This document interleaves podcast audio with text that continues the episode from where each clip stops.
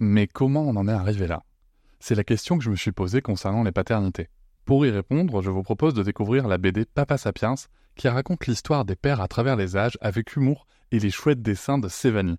Elle va paraître le 6 juin prochain. Vous pouvez la précommander dès maintenant et avoir un cadeau idéal pour la fête des pères. Alors rendez-vous dans votre librairie préférée ou dans les liens en description de l'épisode ou sur mes réseaux sociaux.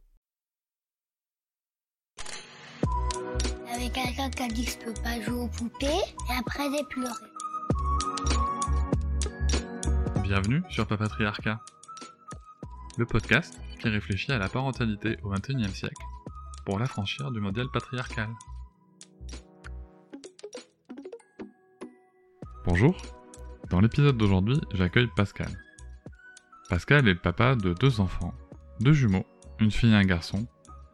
Il va nous raconter avec ses mots, avec sincérité et avec passion, comment s'est éveillée sa paternité, les bouleversements qu'ont entraîné l'arrivée de ses enfants, et surtout comment est-ce qu'il a pu changer de vie pour assumer sa paternité telle qu'il le souhaitait, et comment est-ce qu'aujourd'hui il en a fait une activité, et aussi comment est-ce qu'il a créé le blog Histoire de Papa afin de permettre à d'autres papas de raconter leurs aventures. Je vous souhaite une très bonne écoute. Bonjour Pascal. Bonjour Cédric. Ben, merci beaucoup d'être là. Euh, je voulais vraiment prendre le, temps d'échanger avec toi sur ta paternité euh, qui m'intéresse beaucoup, puisque tu es père de deux jumeaux, c'est ça? Ouais, tout à fait. Des jumeaux qui ont trois ans et demi. Ah, c'est chouette, c'est un bel âge en plus. et moi, ma première question, ça serait quand et comment est arrivé ton désir de paternité? Euh, alors déjà, merci euh, de, de, me recevoir et d'échanger euh, avec toi. C'est toujours chouette de pouvoir échanger effectivement sur, sur la paternité. Et puis des, des, papas qui peuvent s'exprimer sur le sujet. Je pense que ça, ça fait du bien aussi à la société. Donc c'est c'est chouette, merci. Je pense aussi, oui. Donc, voilà, merci pour ça. Euh, en fait, moi, j'ai toujours su euh, que, que je voulais être papa. Euh, moi, mes parents, ils ont divorcé quand j'avais 4 ans. Euh, mais pour autant, j'ai une sœur qui qui a deux ans de moins que moi, donc euh, effectivement, ils ont divorcé assez jeunes, mes parents. Mais pour autant, on a eu la chance d'évoluer dans une famille euh, soudée et, et aimante. Je crois qu'on peut parfois peut-être mieux réussir son divorce que son mariage, je sais pas. En tout cas, moi j'ai assez vite compris avec le temps que mes parents avaient bien fait de, se séparer et que c'était euh, super ok euh, pour eux et donc euh, finalement pour moi. Et effectivement, on a une famille assez soudée, assez aimante, euh, que ce soit au niveau de mes parents, mais également des, grands-parents qui étaient euh, extrêmement présents auprès de nous, euh, auprès de, de, de ma sœur et de moi. Et donc ce sujet de la paternité et, ou en tout cas et de la parentalité, c'était c'était presque un non-sujet pour moi. Euh, voilà, c'était oui, je, je, je, serai papa un jour. Euh, par contre, j'avais euh, j'avais aussi conscience du papa que j'avais envie d'être. Euh, et donc du coup de la notion d'engagement, euh, l'engagement en général quel qu'il soit, moi c'est euh, qu'il soit qu'il soit affectif, professionnel, voilà. Pour moi c'est une valeur importante la notion d'engagement. Et donc du coup effectivement pour être le père que j'avais envie d'être, bah, il y avait cette notion d'engagement. Et, j'avais ce truc de dire, bah, je pense que j'ai besoin de vivre ma vie à moi pleinement avant de pouvoir euh, être le papa que j'ai envie d'être. Et, donc, du coup, avec évidemment une sorte d'abnégation quand même de soi quand tu deviens parent. Euh, voilà. Et du coup, je suis devenu père un peu sur le tard parce que tu vois, enfin sur le tard, il n'y a pas d'âge non plus. Tu vois, voilà, le, premier enfant aujourd'hui, c'est vachement décalé avec pour plein de raisons sociétales en France. Mais voilà, moi, je suis devenu père, j'avais 36 ans et ça m'a permis effectivement bah, de vivre pleinement ma vie de jeune adulte. Euh, alors que ça soit les études supérieures, mais que ça soit le job. Euh, j'ai eu la chance de voilà de, de beaucoup voyager, de euh, bah, de fonder un couple solide, hein, là où la question de la parentalité, elle était elle était a été là. Hein. Je crois que c'est au bout du premier mois, on en parlait. Et, euh, et tu vois, le, le, truc un peu drôle, c'est que le prénom de, les prénoms de nos enfants, ben, en fait, ils ont été décidés sur le premier mois euh, de, de, de, mon couple. Parce que voilà, parce que c'était un sujet. voilà, c'était comme ça. Et puis finalement, quand euh, euh plusieurs années après, euh, les, les, enfants sont arrivés, en fait, on s'est même pas posé la question des, des prénoms parce que c'était une évidence. On les avait depuis le début. Mais donc voilà, ce, ce besoin effectivement de se dire, j'ai besoin moi de, de me réaliser moi, de mieux me connaître euh, de connaître qui je suis, euh, ce que j'ai envie de transmettre, de, vivre des choses euh, pour, pour pouvoir être le père que j'avais envie d'être demain. Et, et, voilà, et on a été, euh, c'est au bout de 8 ans, euh, 8 ans de couple, où on s'est dit, bah, c'est cool, euh, on a une jolie vie, euh, on en profite plus au bien. Voilà, on voyage beaucoup, on reçoit plein d'amis, enfin, on a des amis solides, et puis on les reçoit beaucoup. Et puis à un moment donné, il y avait, ouais, c'est chouette, mais, mais finalement, voilà, au bout de 8 ans, envie d'autre chose, et de dire, ouais, c'est le moment. de dire tout ce qu'on a, tout ce qu'on, tout ce que j'ai appris, bah aujourd'hui j'ai envie de le, le transmettre. Et ça c'est chouette. Donc c'est vraiment ancré, tu vois. Enfin moi ce que je comprends c'est que c'est ancré, c'était vraiment euh, euh, de, depuis toujours euh, ce, désir de paternité, il était là. Et alors pour le coup, avec la, je dirais la l'ancienneté de ce désir de paternité, qui a eu le temps de mûrir, qui a eu le temps de se préparer, qu'est-ce que tu as ressenti en apprenant la bonne nouvelle et, qu'est-ce que tu as ressenti en apprenant que ça serait des jumeaux? Bah, comment dire? Non, alors déjà, nous, ça a été un long processus. Voilà, ça a pris plus de plus de trois ans. Euh, entre le moment de dire euh, allez go c'est bon on a bien profité de la vie maintenant on fonde une famille euh, et la naissance des enfants ça a pris ouais trois trois grosses années. Ce qui est bien c'est long c'est parfois un peu difficile mais en même temps c'est bien parce que entre le le l'intellectualisation de je veux fonder une famille et, la concrétisation il y a y a y a un monde finalement et quand le process pour le concrétiser, ce monde-là est un peu long, bah, ça permet finalement de, se poser aussi beaucoup de questions, euh, de se poser beaucoup de questions soi et de se poser beaucoup de questions à deux, et, finalement d'être d'être un peu plus près, euh, je pense, à, l'arrivée des enfants, même si encore une fois, il n'y a pas de, il a pas de vérité. Euh, voilà, là, je, parle de moi, ce que j'ai ressenti, mais évidemment, chacun a sa vérité. Donc voilà, donc y a, voilà, au bout des trois ans, c'est-à-dire ça y est, enfin, ouais, des jumeaux, des jumeaux quoi voilà, comment dire. Et en même temps de se dire, bon, ben voilà, c'est fait. Euh, voilà, c'est fait, c'est bien, on y est. Et, euh, voilà, mais, et, avec un, sentiment presque peut-être un peu ambivalent de se dire, euh, on y est on y est vraiment. On est bien dedans et en même temps de, grand bonheur parce que de se dire, ben voilà, on a réussi et puis et puis et puis des jumeaux, c'est une expérience un peu un peu particulière, je pense. Alors nous, on a eu la chance d'avoir un garçon et une fille. Euh, je, me sens. La, première écho, c'était c'était deux filles. Euh, là, j'ai eu un petit moment quand même d'angoisse parce que du coup, il y a eu le côté donc des jumeaux et en plus de filles. Et je sais pas pourquoi, c'était pas du tout ce que je m'étais euh, projeté. Euh, je m'étais imaginé un garçon et une fille, je m'étais imaginé deux garçons. Deux filles, je me suis dit waouh, gros bouleversement là quand même, parce que c'est peut-être pas le truc sur lequel je vais être le plus à l'aise, je sais pas. Euh, donc il y a eu un petit moment comme ça d'angoisse et puis finalement l'écho d'un mois après, ça s'est révélé finalement être un garçon et une fille. Alors c'est vrai que tu abordes le, le, sujet du sexe de l'enfant. C'est vrai que c'est il y a toujours ce côté, euh, comment dire? En fait, il n'y a, pas comme tu le dis euh, juste avant, il n'y a pas de vérité, si tu veux. C'est chacun la sienne, parce que moi, en discutant avec plein de papas, c'est vrai qu'il y a des papas qui disent super, j'ai une fille, mais aussi parce qu'ils se projettent dans un environnement très protecteur. Il y en a un qui dit super, c'est un garçon, je saurais quoi lui apprendre parce que je vais lui apprendre des trucs de garçon.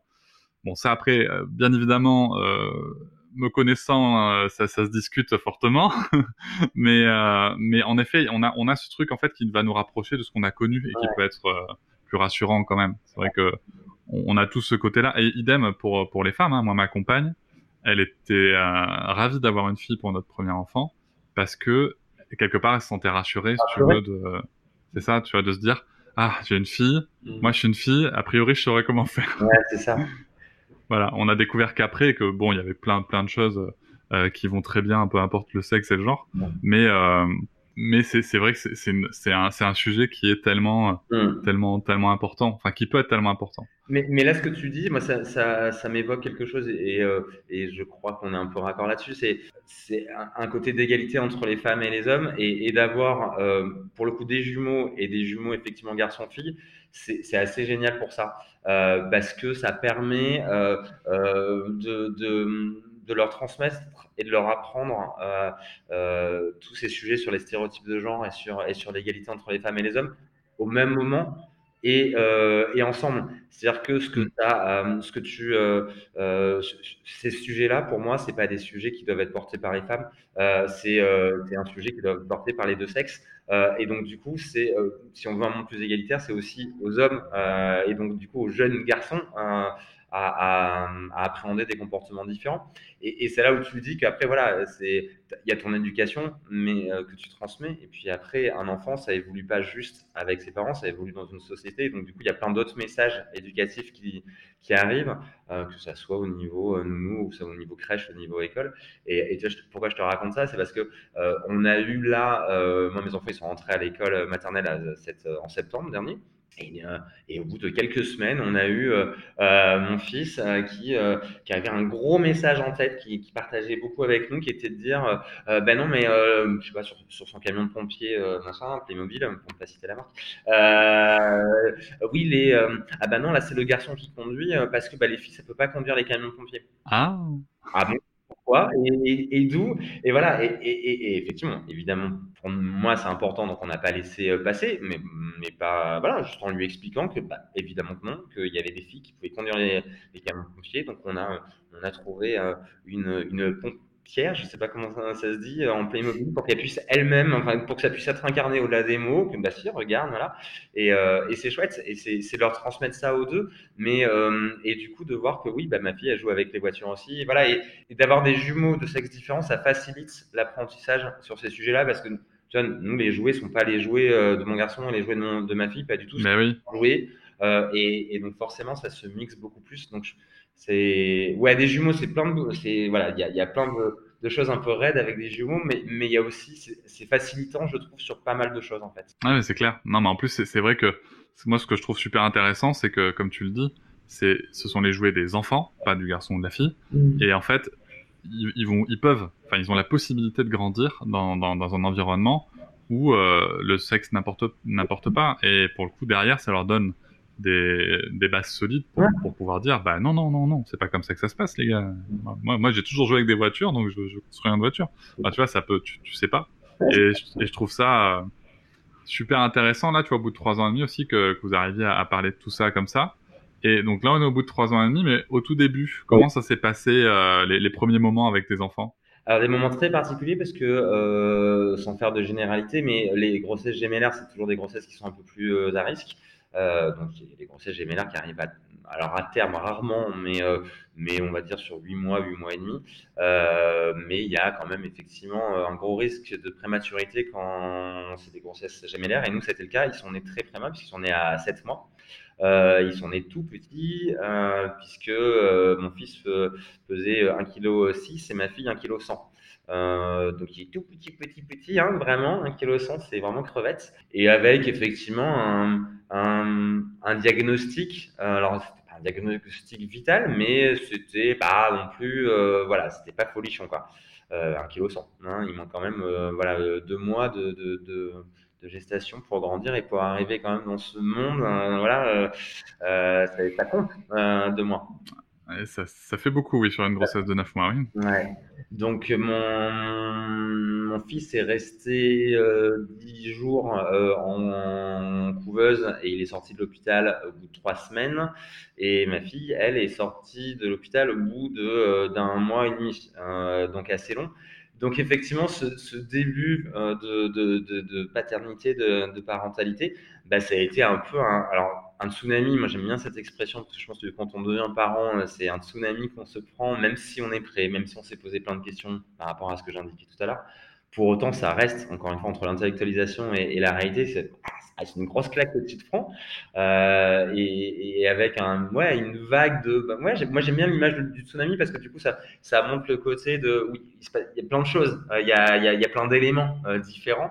Et, là, c'est ça. C'est, un, il y a beaucoup d'émotions qui sont très contrastées, qui sont très différentes. Euh, et, effectivement, quand en plus c'est des prémas, bah, là le tsunami, il, il, a une couleur encore un peu, un peu différente parce que parce que bah parce que c'est plein de bonheur, mais c'est aussi de l'inquiétude, parce que ton premier contact avec euh, tes enfants et, ta parentalité, bah, elle est aussi connectée du coup avec une notion très médicale, euh, avec des, des des inquiétudes, des questionnements, des angoisses qui vont avec, euh, avec un apprentissage du coup de la parentalité qui, est un peu spécifique, avec euh, voilà, avec des, euh, des tuyaux dans tous les sens, avec des tubes dans tous les sens, avec des bip bip bip, euh, et tes, tes, premiers jours sont rythmés par ça.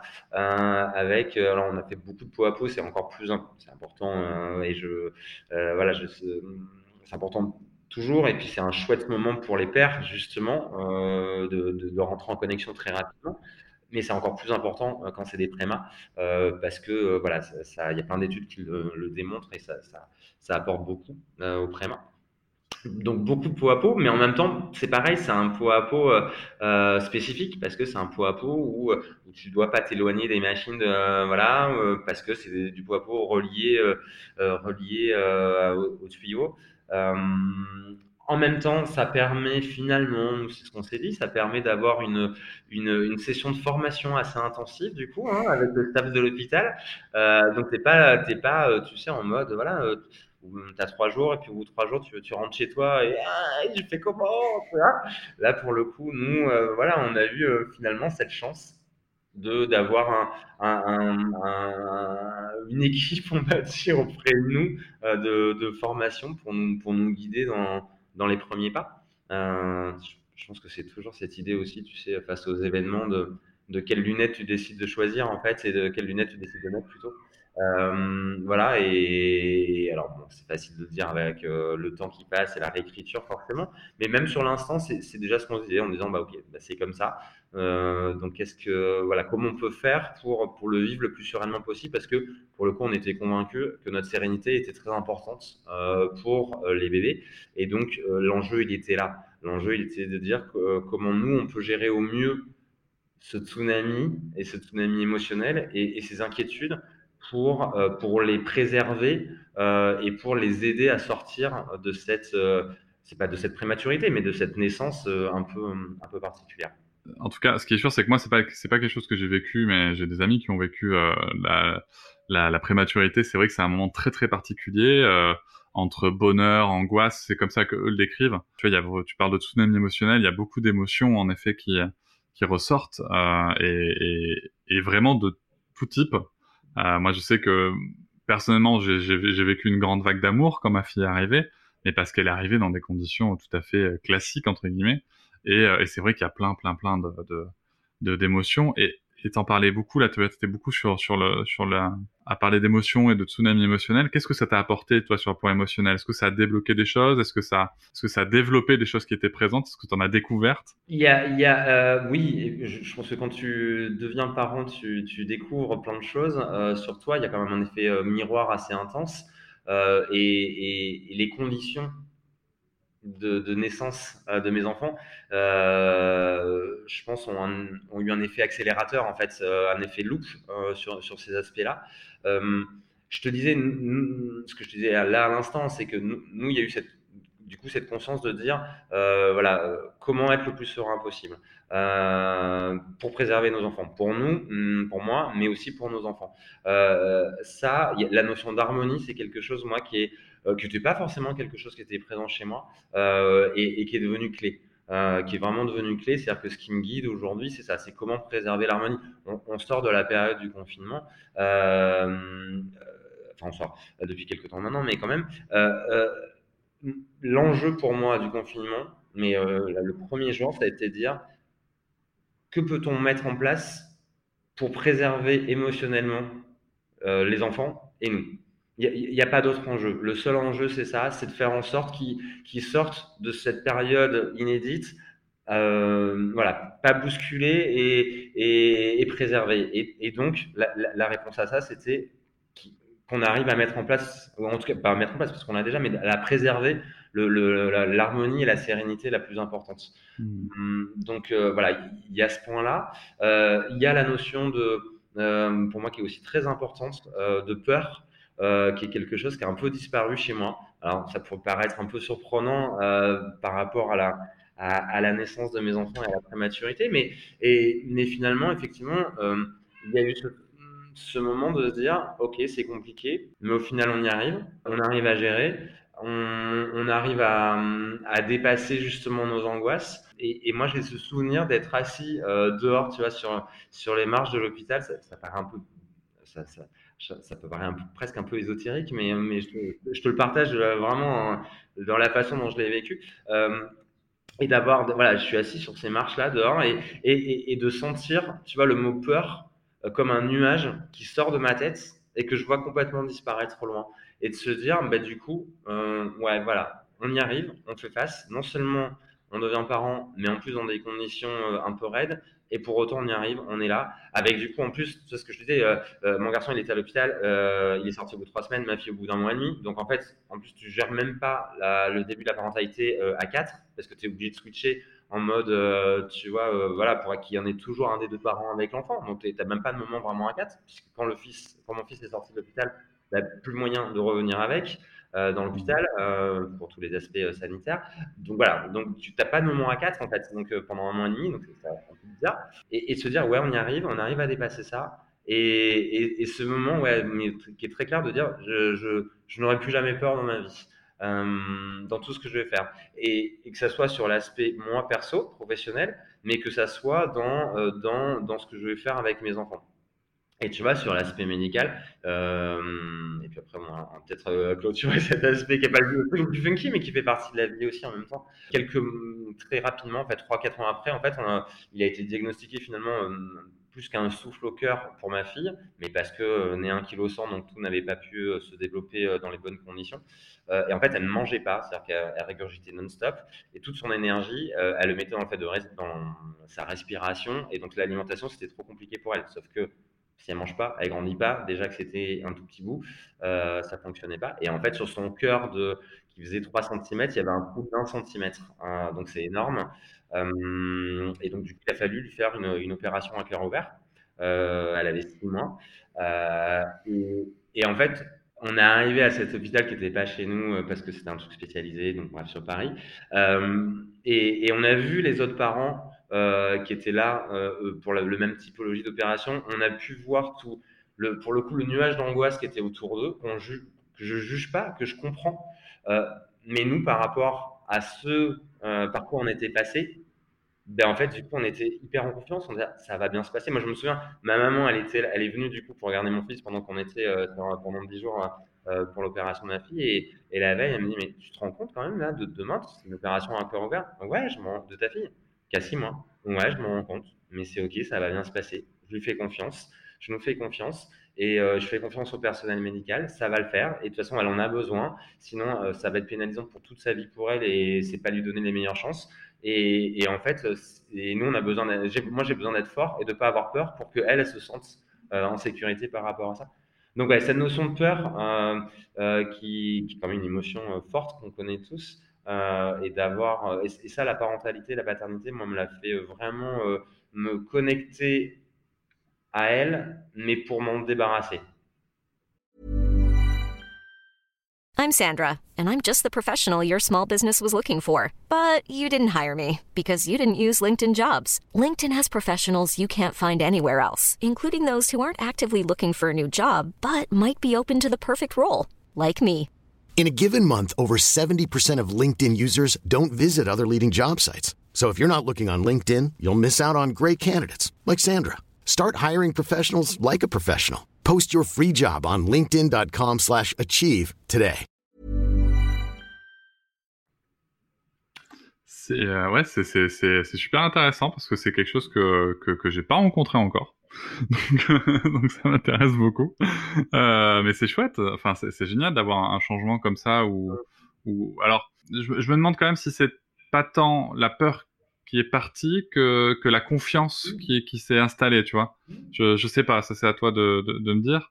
Mais euh, moi, quand je t'entends parler, je vois, surtout, euh, j'entends beaucoup un, une vraie confiance en la vie, en, en, en l'enfant, euh, en ce qu'on est capable de faire, tu vois. Mais, mais, euh, je, euh, mais oui, mais tu as raison, mais je pense que la confiance est une réponse à la peur, en fait. Euh, donc mmh. finalement sont assez connectés. Mais effectivement, y, y, y, quand tu dis confiance, c'est effectivement euh, c'est hyper large, c'est la confiance euh, vraiment en la vie. Alors encore une fois, sans être ésotérique et de voilà le côté. Euh, mais je pense pour le coup, je crois quand même, du haut de, mes 40 ans que j'ai eu là il y a quelques mois, mais que si tu fais confiance en la vie, la vie elle te le rend plutôt bien.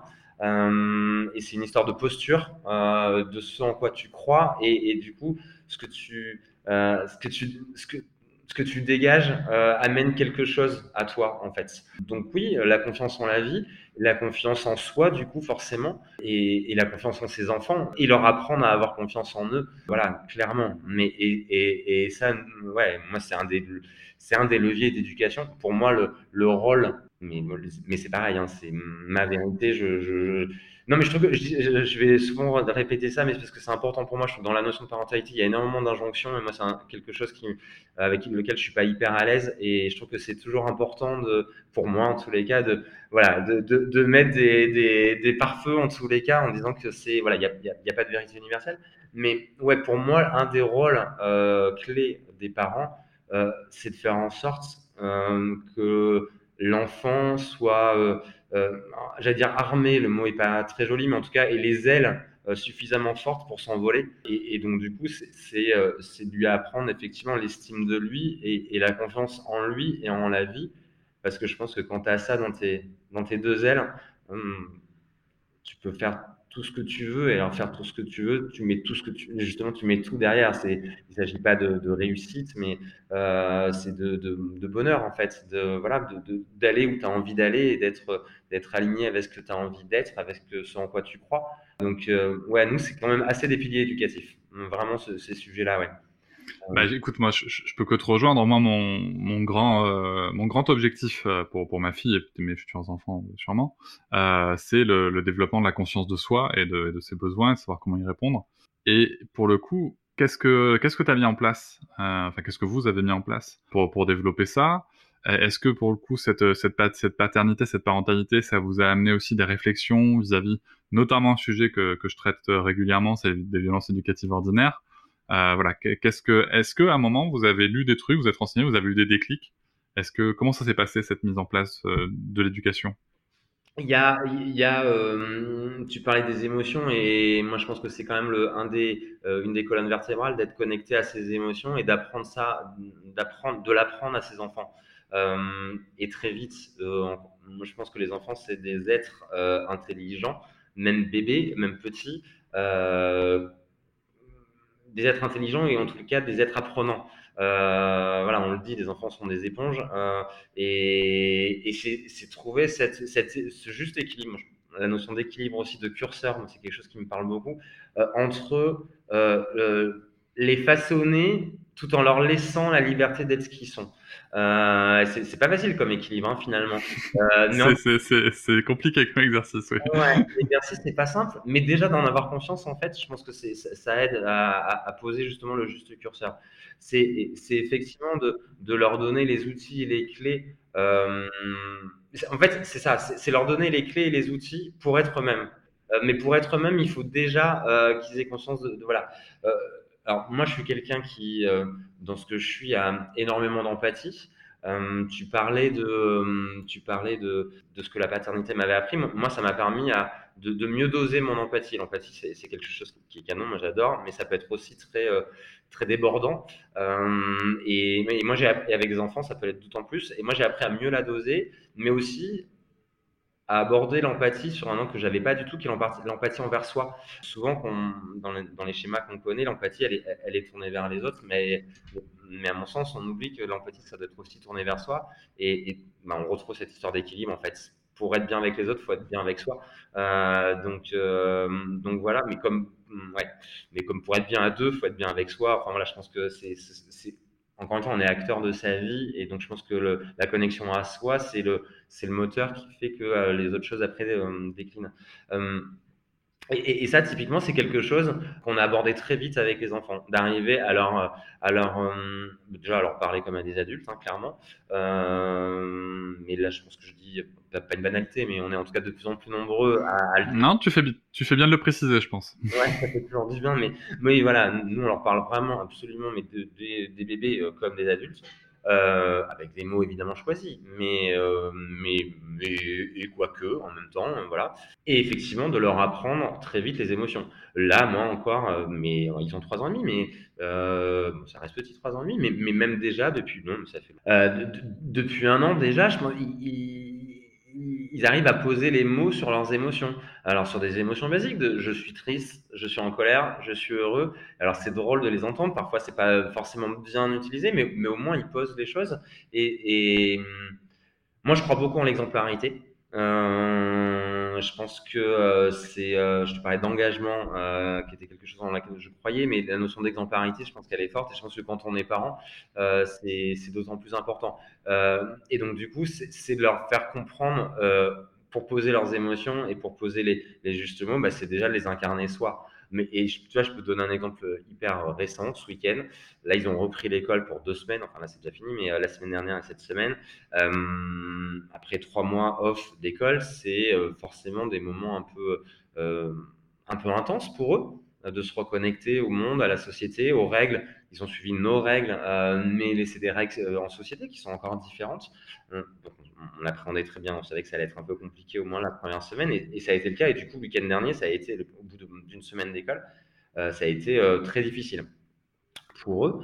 on le savait, on l'avait appréhendé, voilà, donc ok, on leur laisse l'espace, mais, mais en même temps, en même temps, en même temps pour, pour nous, c'est aussi difficile. Et dimanche, euh, dimanche midi, voilà, au bout de, de l'énième crise, à un moment, moi, j'en pouvais plus. Et je leur ai dit, euh, ils m'ont sollicité pour jouer. Je dis, je, je peux pas, en fait. Là, là, je suis pas, je suis pas capable. Là, je, je, je suis en colère contre vous. J'ai besoin de me calmer. Euh, je comprends euh, votre état, mais, euh, mais c'est compliqué pour moi. Et, euh, et, et laissez-moi un peu de temps, que je, voilà, que je revienne un peu à moi et, et je serai disponible. Mais là, tout de suite, je, je suis pas disponible. Et, et c'est comme ça. Et, en fait, ils entendent, ils entendent, ils comprennent. Ils m'ont laissé l'espace, ils sont allés jouer euh, tous les deux, du coup. Euh, et, je sens, moi, déjà que leur empathie, est très développée, parce que du coup, toutes les 10 minutes, ils venaient en disant Ça va mieux, papa? Est-ce que tu veux que je te fasse un câlin? Et donc, du coup, ils me prenaient dans les bras, ils faisaient un câlin Est-ce que ça va mieux? Oui, merci, mais c'est pas encore le moment pour moi. Euh, voilà. Et voilà, et, je trouve ça chouette de pouvoir partager ça avec eux. Et, je pense qu'effectivement, Mmh, ça peut faire du bien euh, à la société de, de, en général de développer ce genre de, de, de, de compétences douces, comme on appelle, aux enfants. Et oui, non mais c'est sûr que le développement des émotions c'est essentiel, c'est quelque chose qu'il faut qu'on travaille, il faut qu'on apprenne à les accueillir, à, à, à, les, à, les, à les accueillir, à les accompagner, non plus à les gérer, comme, oui. comme on a souvent dit, notamment dans, le, dans, dans les entreprises. Et justement, ça m'amène à, à cette autre question, puisque bon, c'est un petit peu... Euh, ce pourquoi, euh, ce, que, ce que tu défends, c'est les changements de vie, comment organiser sa vie. Alors toi, pour le coup, ça a pris quelle forme euh, Comment est-ce que tu as changé de vie pour pouvoir absorber cette parentalité? euh, j'ai, euh, Moi, j'ai bossé pendant 13 ans dans une grosse, euh, un gros cabinet d'avocats d'affaires. Euh, sur des fonctions, je suis pas avocat, hein, donc sur des fonctions plutôt de, communication et de, et de, développement pour faire simple. Euh, voilà, c'était canon, j'ai appris plein de choses. Euh, j'étais un peu, voilà, c'est toujours le, le, la caricature du jeune cadre dynamique, euh, donc avec beaucoup de responsabilités, beaucoup de, alors avec ma notion d'engagement, euh, voilà, donc j'étais très à fond. Voilà, beaucoup de déplacements parce que j'avais une équipe sur toute la France. Euh, gros statut social, c'est un milieu où, aussi où il y a beaucoup d'argent, donc j'avais aussi une grosse rémunération.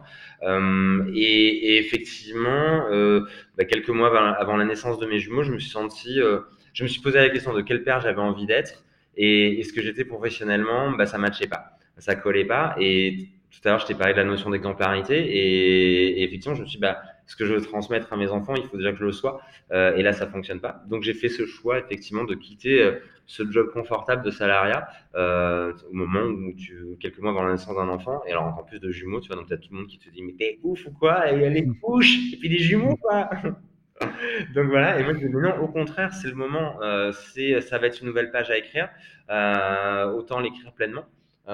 Et je suis parti en plus alors, je négocie mon départ, mais sans savoir exactement ce que je voulais faire. Ce que je savais, c'est que j'avais besoin de temps euh, pour être auprès de mes enfants. C'était le, moteur.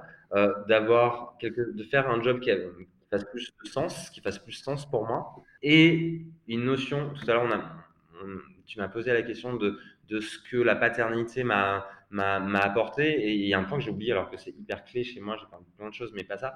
Euh, c'est la notion de liberté.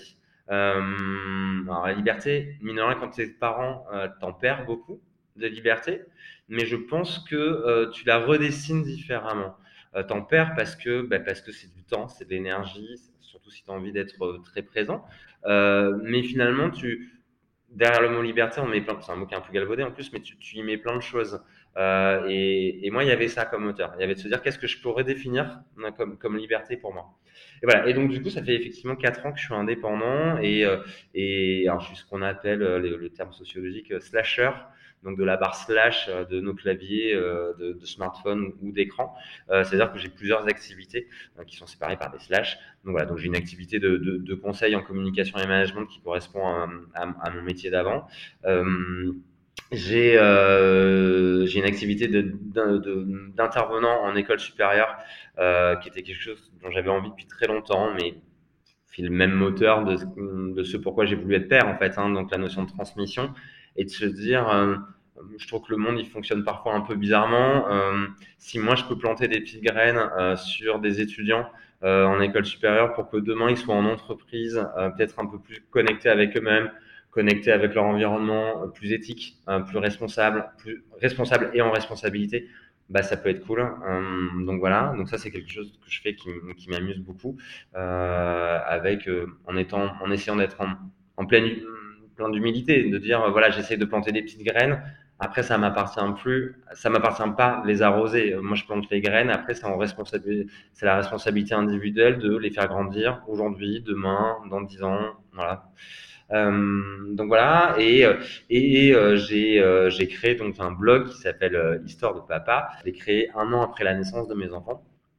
Et alors du coup, avec avec la magie effectivement du web, ça, ouvre plein de champs des possibles.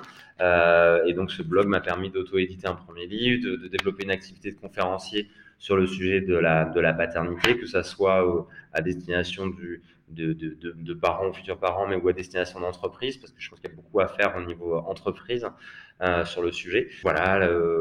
et puis plein d'autres projets qui sont euh, à venir. Euh, voilà. Et l'idée d'Histoire de Papa, euh, c'était de dire, j'ai il y a deux ans et demi, il y avait assez peu d'espace qui était dédié au, papa. Je trouvais qu'il y avait assez peu de ressources. Moi, quand j'ai commencé à me documenter, euh, bah, je trouvais que c'était très porté par, par les mères, mais assez peu par les pères. Euh, alors que moi, j'avais plein de pères qui étaient très présents autour de moi et je me suis dit, mais en fait, il me manque quelque chose là-dessus. Euh, alors, depuis, on, est nombreux et enfin, on est nombreux. On est, de plus en plus nombreux et c'est très bien. Euh, au contraire, je, je, pense que plus on est nombreux, plus le, le message infusera, donc c'est très bien. Hum, mais l'idée, c'est ça, c'était de se dire, j'ai envie d'un espace qui soit pas juste moi, moi, je ma vie, euh, en plus, je pense que quand tu deviens parent, tu te dénombrilises et donc j'avais besoin de ça aussi et de dire je veux un espace qui soit pas juste moi je. Euh, D'où le histoire de papa avec des S euh, à histoire et à papa qui était de dire euh, j'ai envie de raconter euh, des, des, des, des, parcours de papa, des histoires de papa hum, pour que ça puisse inspirer, donner des clés euh, à d'autres papas. Et l'idée, c'était de dire, si moi je parle que de ma vie, euh, bah, peut-être que euh, Jean-Michel, ça va pas du tout lui parler de ma vie. Par contre, si je parle euh, parfois de ma vie, mais s'il y a Maxime qui parle de sa vie, s'il y a Olivier qui parle de sa vie, s'il y a, voilà, bah, peut-être que il va, Jean-Michel, il va trouver un peu de clé là, un peu de clé là, un peu de clé là.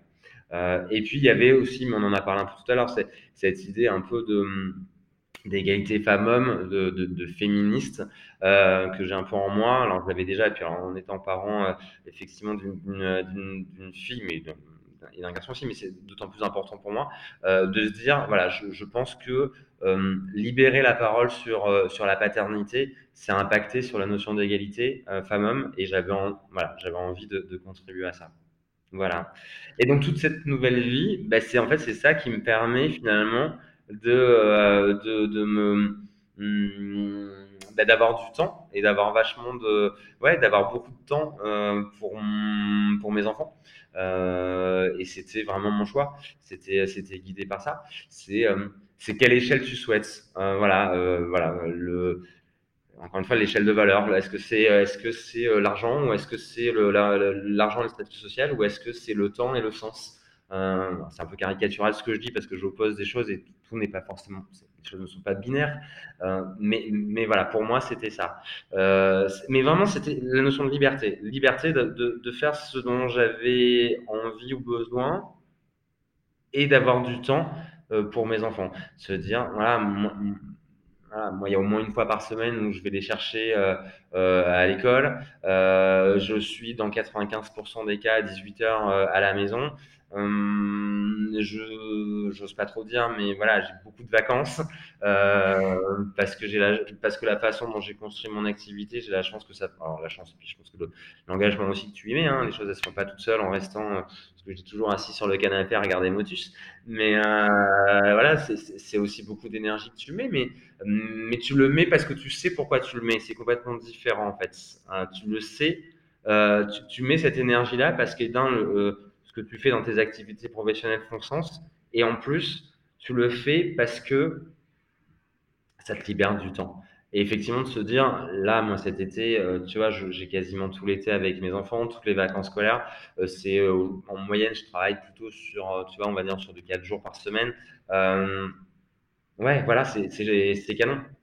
C'est canon. Enfin, en tout cas, voilà, c'était en tout cas, c'est canon, c'est ce que je souhaitais faire, moi, et voilà.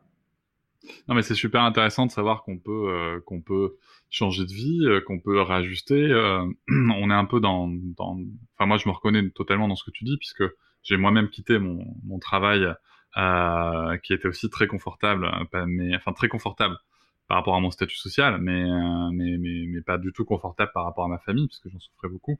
Et puis, ben voilà, à un moment, tu, tu dis, ben non, stop, c'est pas ça que je veux. Où sont mes valeurs? Qu'est-ce qui est prioritaire? Et puis l'argent, oui, c'est un sujet. Euh, maintenant, je me rends compte très sincèrement euh, depuis quelques mois que ouais, c'est un sujet, mais euh, on, peut faire, enfin, on peut vraiment composer avec. Il y a plein de choses qui sont possibles. Euh, et, et, et, pour avoir pour le coup rencontré plein de parents euh, au foyer maintenant et, des, et plusieurs pères au foyer mine de rien, euh, tout ça c'est possible. Il faut vraiment changer. Alors c'est vrai qu'il faut changer. Il faut changer des paramètres, il faut changer euh, aussi comment est-ce qu'on souhaite être perçu, tout ça. Donc c'est c'est super intéressant à faire, quoi. C'est changer de paradigme, euh, c'est réinventer, mais moi je trouve que quand devenir parent, c'est aussi euh, réinventer beaucoup de choses en fait. Euh, et, c'est ça, c'est aussi déconstruire déconstruire et pour reconstruire euh, le, le, le, la, la, place qu'on souhaite avoir en fait, euh, mais la, souhaite, la place qu'on souhaite avoir euh, dans sa famille euh, pour, euh, et dans son activité professionnelle. je pense que les, deux sont, sont connectés en fait.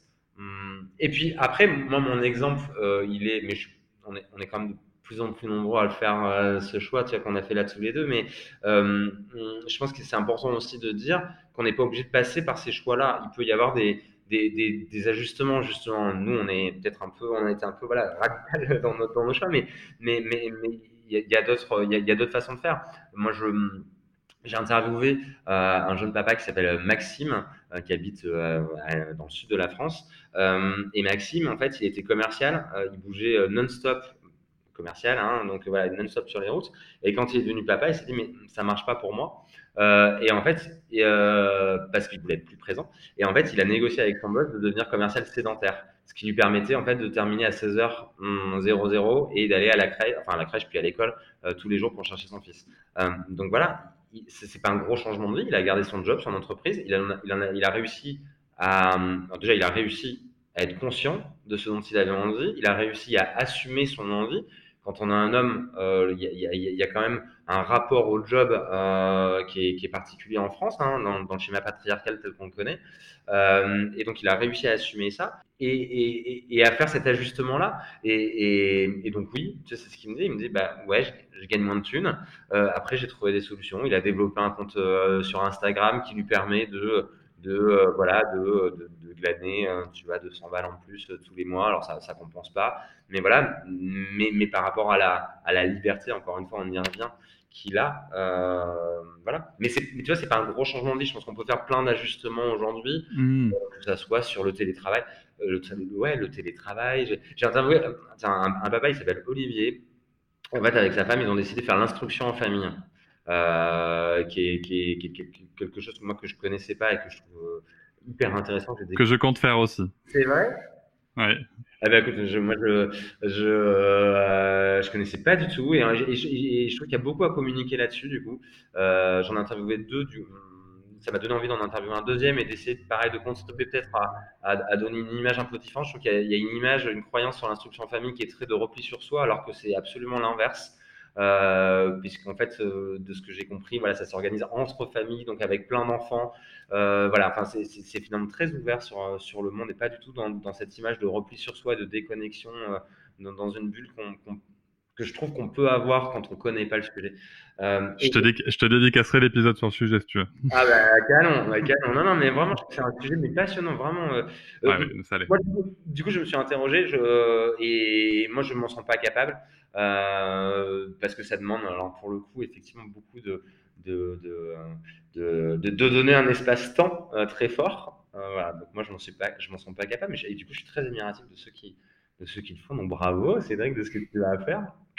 Mais, mais, du coup, et, lui, tu vois, ce, papa là, Olivier, euh, ce qu'il a négocié avec son boss, du coup, c'est des horaires euh, décalés. Donc en fait, il, euh, il, bosse de 7 h du matin jusqu'à 15 h Sa femme, elle, c'est plutôt l'inverse. Et donc pareil, il a gardé son job. C'est juste qu'il il a ajusté.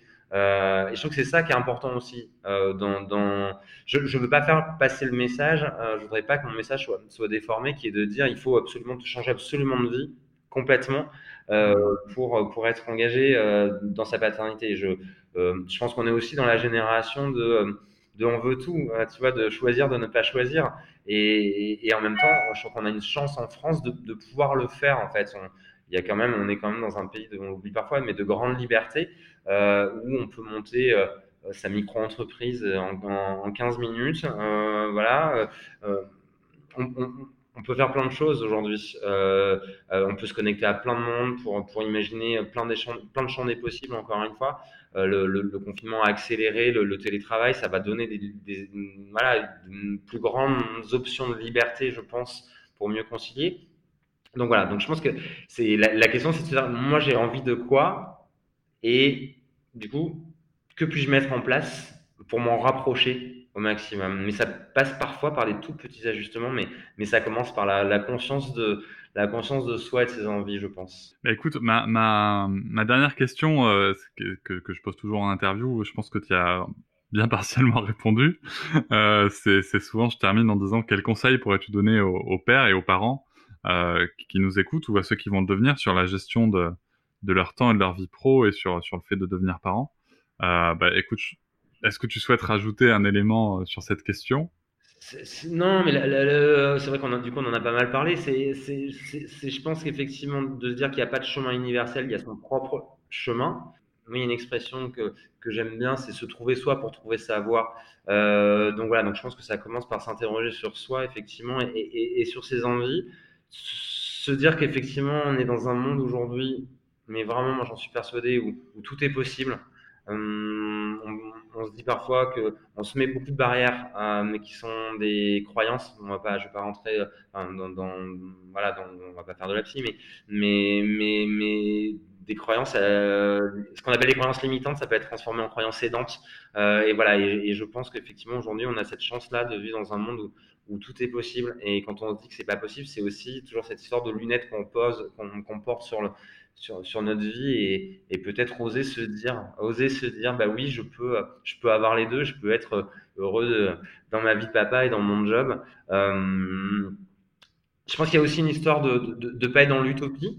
Euh, tu vois, de euh, d'être pragmatique. Je dis toujours la, tête dans les étoiles et les pieds sur terre en fait. Et, c'est, bah, on revient dans cette histoire d'équilibre finalement de curseur dont je parlais au début. C'est comment trouver le, ce, juste point-là. Avoir confiance, on en a parlé. Euh, confiance en la vie, confiance en soi, confiance en, ses enfants, et du coup de se dire euh, tout passe. Moi, c'est un truc que j'aurais adoré euh, qu'on me dise avant. Alors peut-être que je l'aurais pas entendu en même temps, mais des moments qui te paraissent hyper intenses et te dire mais comment je vais faire pour dépasser tout ça? Et finalement, les moments, euh, la vie fait que les moments, mine de rien, restent assez évanescents euh, et que sur, sur l'instant, ça apparaît une montagne et puis avec le temps qui passe, bah, la montagne, c'est un caillou que tu regardes de loin, tu vois. Et, ça, se dire que hum, d'essayer de prendre les choses, même dans l'instant, avec un peu plus de, légèreté, même si c'est des moments lourds, euh, parce que la vie, elle est pas on ne vit pas au pays des bisounours, hein, on est bien d'accord. Il, y a plein de moments difficiles dans la vie, mais, mais, mais je pense que tu peux aussi te dire, voilà, ayons confiance et, et, ça passe. Et puis de se dire que, rien n'est figé, qu'on apprend. Moi, le père que je suis aujourd'hui, euh, avec mes enfants qui ont 3 ans et demi, je suis pas le même que le père que j'étais à la naissance de mes enfants.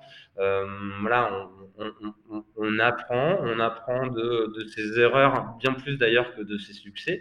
Euh, donc voilà, on apprend et, que la vie, c'est ça, c'est la vie, ouais, c'est ça c'est apprendre euh, hum, et d'essayer d'être une, j'allais dire une meilleure version de soi. Euh, pas dans la notion de performance, mais dans la notion de, chemin sur le bonheur, quoi, sur la route du bonheur.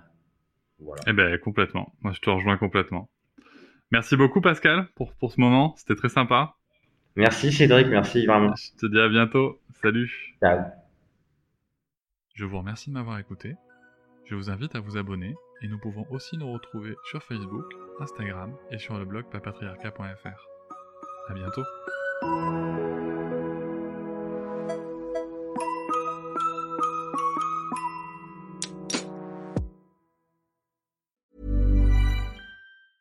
Hi, I'm Daniel, founder of Pretty Litter. Did you know cats tend to hide symptoms of sickness and pain? I learned this the hard way after losing my cat, Gingy. So I created Pretty Litter, a health monitoring litter that helps detect early signs of illness by changing colors, saving you money and potentially your cat's life. Pretty Litter is veterinarian developed, and it's the easiest way to keep tabs on your fur baby's health right at home. Go to prettylitter.com and use code ACAST for 20% off your first order and a free cat toy. Terms and conditions apply. See site for details.